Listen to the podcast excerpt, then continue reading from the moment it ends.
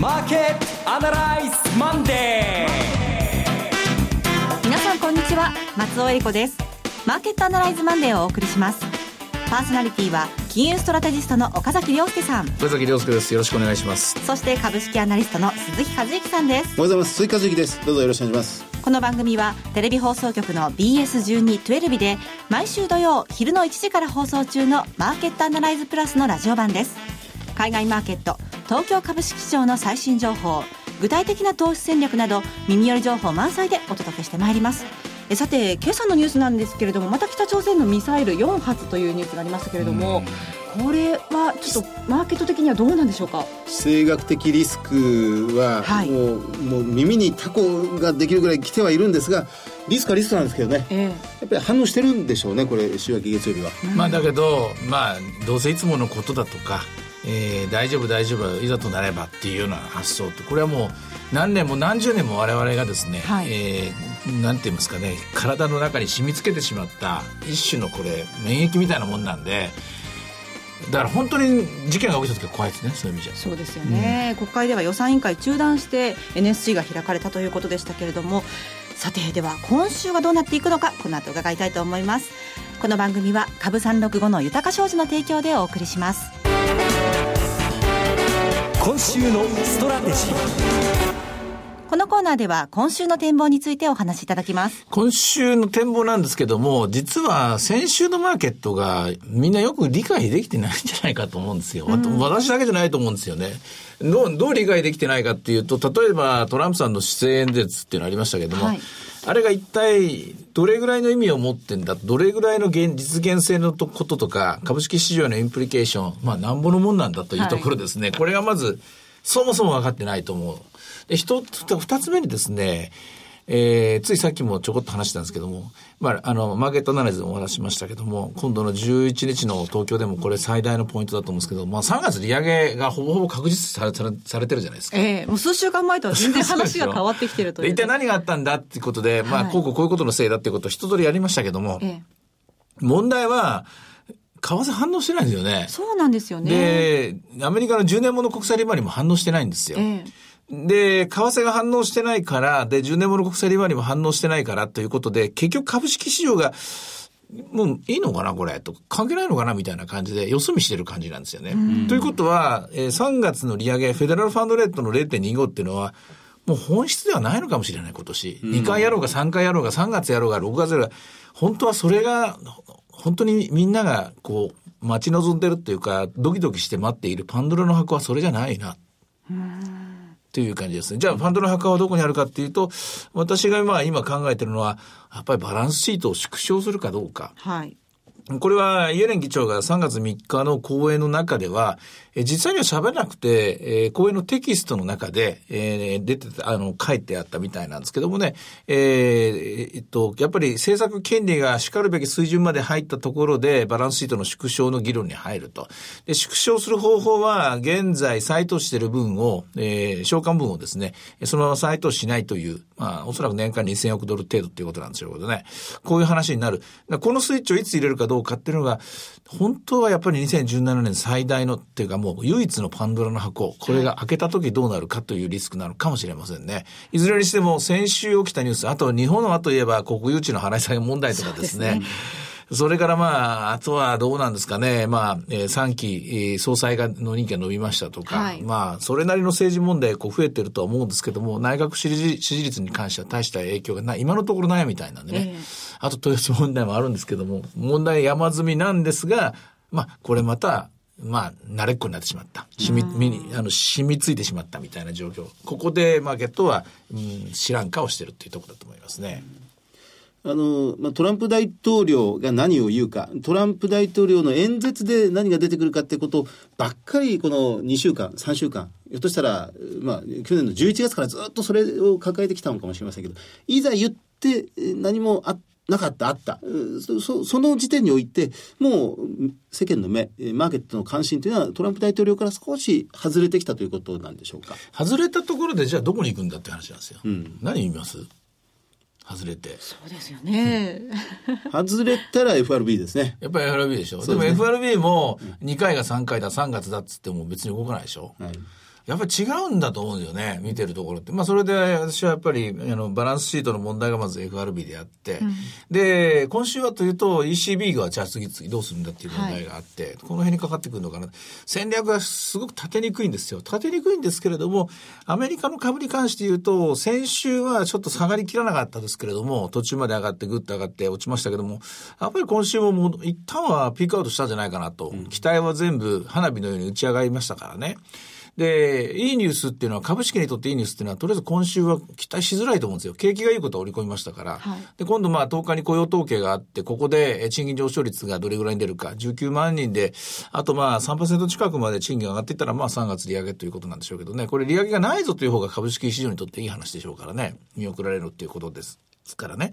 ですからそういう意味じゃアメリカの株に株にとってみる、株についてはやはり売り姿勢というのが今週のスタンスだと思います。難しいのは日本株なんですよ。えー、最近ね、あのアメリカと連動しないっていう姿勢がこう顕著になってきてだから日本株買うときはアメリカ株売る、アメリカ株買うときは日本株売るっていうのは、これはまあ為替がそっちの方に動くからなんですけども、えー、3回利上げする、3月利上げするって利上げに積極的だ。これは理屈で言えばドルが、ドル高になってですね、アメリカの長期金利が上がって、はい、そして日本株にはフォローウィンドが入るという仕組みだったんですけども、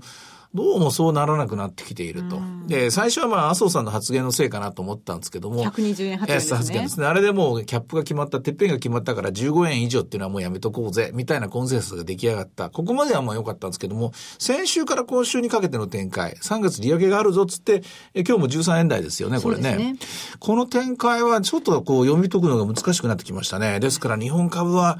えー、っとですね、仕組み的には、えー、っと、公式、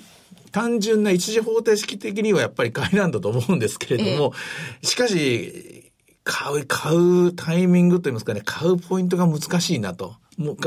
多分、戻りはする、戻りはすると思うんですよ。今日も ETF 日銀入れるでしょうからね。ですけども、手堅く手堅くリグっていく展開なのかなと。うん、ちょっとなんかこう、なかなか積極的にこうだとこう思いっきりよく打てないのが日本株になってきましたね。むしろアメリカ株の方が思い切っていけるかなっていう感じがするんですけどね。アメリカ株はどうなんでしょうもう随分上がってきたなっていう、歴史に残る何連投をしてますけども、ね、そうです。12連投で。まあそれで、あの、まあアナライズでは、大和の木之内さんが、まあ12連投の時代っていうのをずっとやってくれたんですけども、はい、あれでもよく見るとやっぱり戦前のものがすごく多いんですよね、データとしては。13連投が1987年1月。これはブラックマンデーの年ですね。す12連投が、まあ今回言ったのが1970年12月と、で、今回2017年の2月。はい、で、11連投に、えー、これは1921年、1929年、1944年、1955年、そして1992年とありますから、うん、その11連投ぐらいになると、まさに戦前、戦後すぐぐらいですね。これ、連投っていうのをみんな株式市場関係者はね、喜ぶんですけどもね、あれは本当は間違いなんですよね。そうなんですか？えー、連投するとか連帯、あの、連敗するっていうか、あの、連続下落するっていうのは、これ流動性が傾いちゃってるせいなんで、はい、リクイディティが1億に売っちゃうと、あの、いっちゃうっていうことなんですよ。だから株式市場が潤沢にいろんな人が、それこそもう何億人という人が売買したらそんなこと起きないんですよ。えー、だから一部の人しかあの取引してないからこうなるので、一部の人しか取引しないマーケットなんてもう30年度でも40年度でもしますから。商品の世界なんて鈴木さんよくご存知だと思うし。そうですね。あの、日本のこの商品意識はガソリンとかですね。ね金とかよくあります、ね、あるいは、あの、日本の店頭株、今のジャスタックのマーケットなんていうのは、それこそ18年度とか19、これ要するに限られた人が取引すればどどうせそうなるんですよ。はい。方向性が一方になってくる。すますから。しかし世界中の人がですよ、世界中の人がせーのでみんなで入ってきたらそんなに連投しないんですよ。だから12連投13連投したしてるっていうことは、一部の人しか入ってないからこうなってるって考えた方がいいわけなんですよ。はいそれを考えると、あの、1ヶ月とか2ヶ月の短期で考えたらね、まあ強気で入っていいのかもしれませんけど、長い目で考えた時っていうのは、これどっちか大きくブレちゃうぞという、そこのリスクを考えなきゃいけない一つのシグナルだと思います。はあ、喜んでばかりもいられないということですね。全然いられないと思いますよ。むしろ、一番、一番いいのは上がったり下がったりするジグザグに動くっていうのが一番健全なんです。はい、このマーケットっていうのは。そうですね。うん。それこそ何十億という人たちが意見が一つになることってありえないですからね。ありえないところでマーケットがあるんだけれども、何十億という人たちが12日間も上げだっていうのは、それはおかしいわけで。入ってるのが、実は何百人とか何十万か、下手したら何万人しかやってなかったっていう、その展開の象徴ですからね、これ。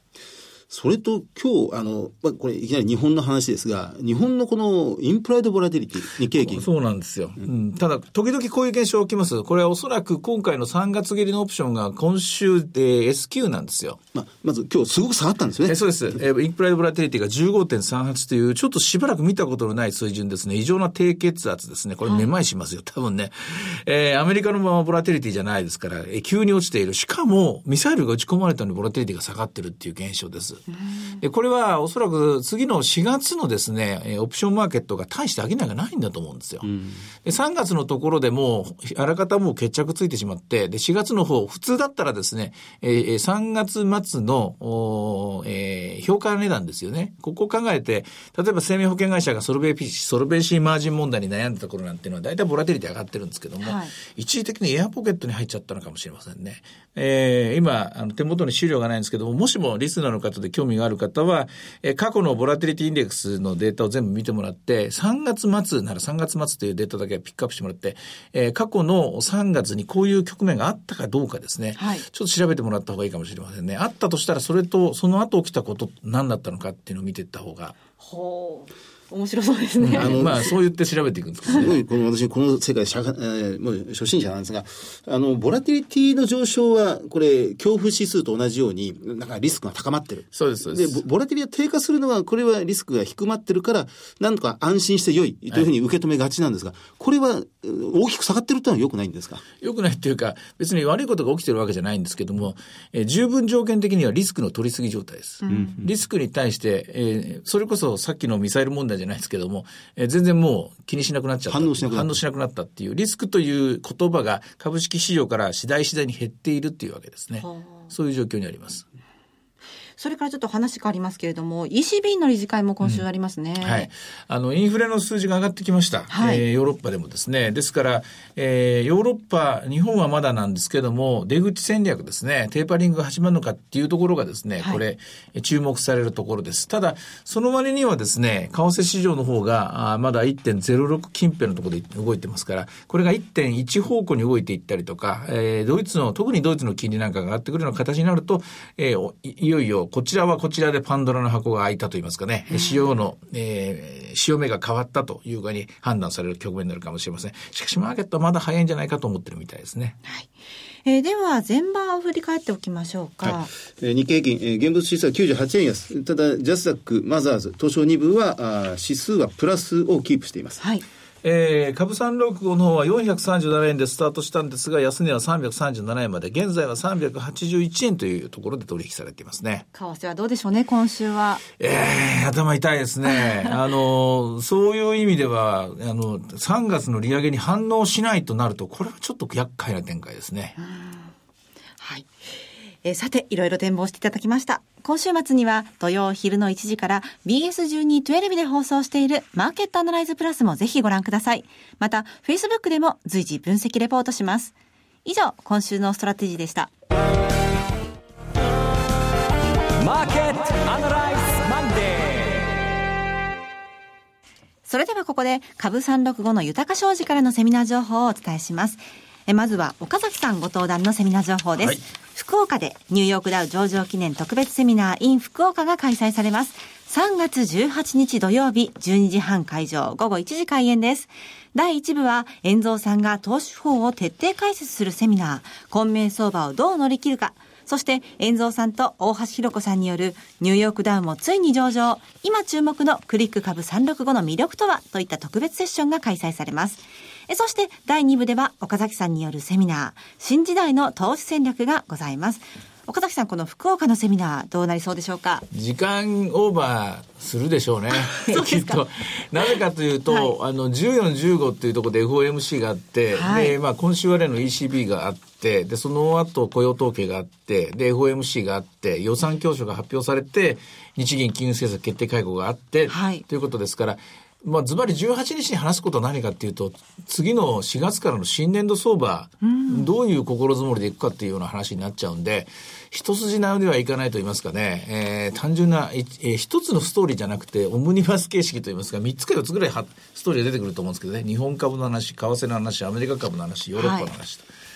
あ資料作れるかなっていう感じなんですけども。全部指標が出てますから、これからの計画を立てる方にぜひね。ねあの、あの、私の話の内容はともかくとして、資料の枚数はめちゃくちゃ多くなると思います。ますそれは受け合いです。えー、3月18日の福岡。会場は JR 博多駅駅前にあります、ホテルサンライン福岡博多駅前2階、TKP ガーデンシティ博多アネックスジュピターです。ご応募は、豊か商事福岡支店、フリーコール0120-998-624、0120-998-624、受付時間は土日祝日を除く9時から午後8時です。えー、株式と為替の両方のお話が聞けるセミナーです。福岡だけでなく九州にお住まいの皆さん、ふるってご応募ください。えそして次は東京のセミナー情報です。ニューヨークダウ上場記念特別セミナー in 東京が開催されます。日程は4月8日土曜日12時半会場午後1時開演です。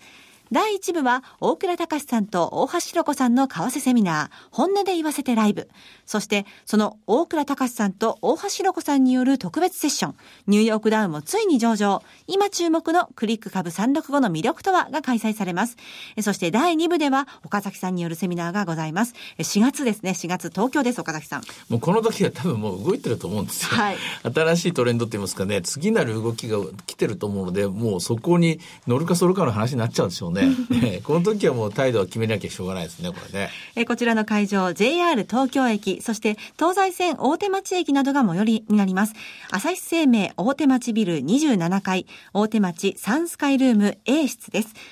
ご応募のご連絡先は、豊か商事東京本店、フリーコール0120-770-100、0120-770-100、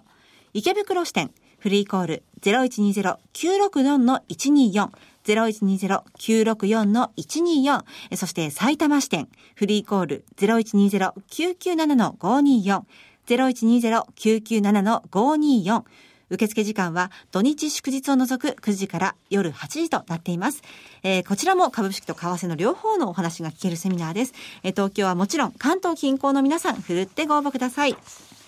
続きましては、毎週土曜日午後1時から放映中の BS1212 マーケットアナライズプラスからのセミナー情報です。えー、次のリアルマーケットアナライズ、広島での開催です。はい、題して、リアルマーケットアナライズ 2017in 広島。4月1日土曜日、会場は YMCA 国際文化センター3号館多目的ホールです。え今回は岡崎さん、鈴木さん、どんなセミナーになりそうでしょうか？本当ならね、広島でお花見でもしたいんですけどね。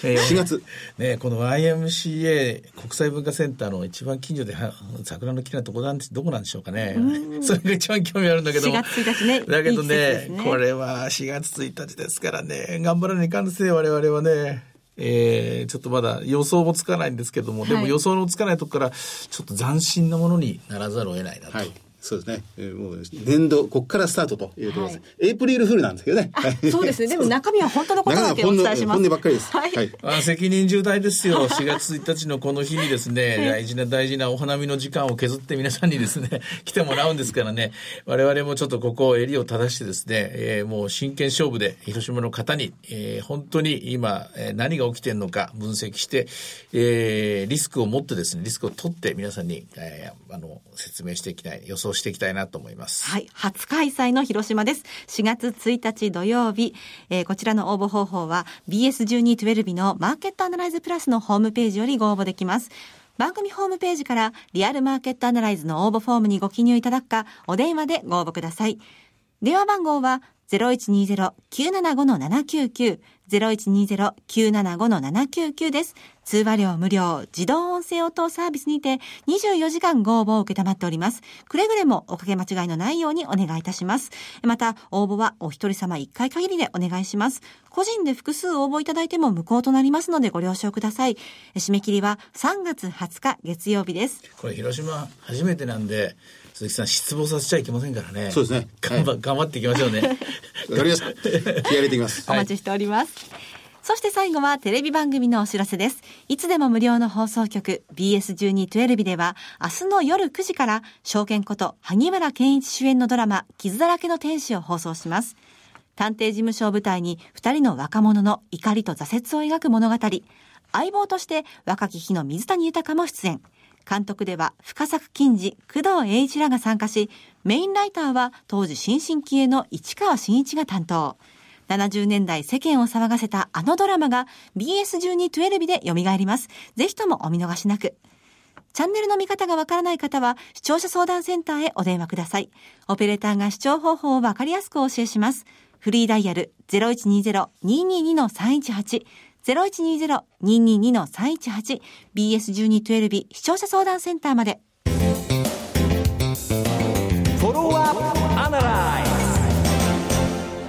このコーナーでは先週放送の BS1212 マーケットアナライズプラスについて振り返ります。はい、あの、トランプ大統領の初の議会での演説を受けて大証券の木内英二さんが、まあ、詳しくトランプ大統領の経済政策というものを、まあ、分析してくれましたよね。はい。財源を伴う経済政策がどういう形で出るか、出ないか、まあ、それによってこう、まあ、将来のマーケットの展望というのはがらりと変わってくるというような動きですよね。注目したしてたのは、言ったことと言わなかったことっていうところ、その言わなかったところにも光を当てたっていうのが非常に面白いユニークな視点でしたね。うんうんうん、その言わなかったことの代表選手が、あの、超長期国債を発行するということで財源を手当てするかとか、うん、あるいは国境税を導入するかどうかっていう、このあたりも言っていない。あるいは、その、レパートリー減税という用語で説明してましたが、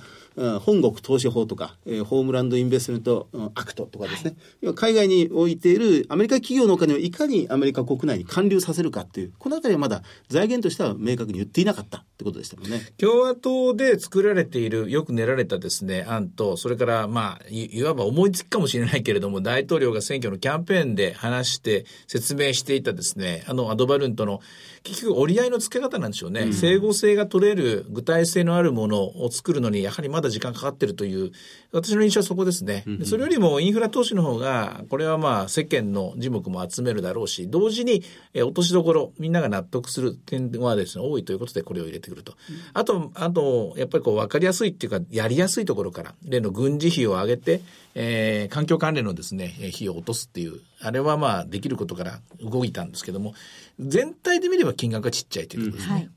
いずれにしても、その、ハネムーンと言われている4月の末まではまだいいんですけど、もう楽観論、悲観論、どっちとっても、4月の末を超えたハネムーン期間が明けたら、どちらも厳しいということは言ってましたね。なんかしかし、ツイッターばっかりやってる大統領になりましたね。ね大統領選後も続くんだなと思ってね。えー、どっちが、本当の仕事どっちなんですか？で、テレビの番組なんですか？ツイッターなんですか？それとも議会なんですか？って感じですよね。そうですね。あそこまでたくさん出すと、資料とか読まなくちゃ、ブリーフィング受けなくちゃいけないんですもんね。そうですよね。打ってる暇ないだろうという感じをちらっとするんですが。いや、それ本当正直思いますね。うん。あの、木之内さんのお話で、もしレパトリ減税があるとすれば、大きく為替も変わるという話ですけどね。そうですね。一回円高になって、その倍返しぐらいの大きさで円安になるっていうのが基本なんで、はい、えこのあたりのところっていうのは、全く前あったことが、同じことが再現されるか、それは別なんですけれども、ええー、一旦は、その、要するにラグがかかるっていう、一旦止めるという円高の瞬間が起きてもおかしくない。これは、あの、刻み、頭に刻み込んどいた方がいい。そういう戦術にの助けになると思いますね。すねいつ発表されるんだろうというのを、そちらの方もちょっとツイッターでね、確認しながら 過ごしたいなと思いますけれども。はい、えー、さて、マーケットアナライズマンデー、そろそろお別れの時間です。ここまでのお話は、岡崎亮介と、鈴木和之と、そして松尾恵里子でお送りしました。それでは今日はこの辺で失礼いたします。さよなら。この番組は株三六五の豊か商事の提供でお送りしました。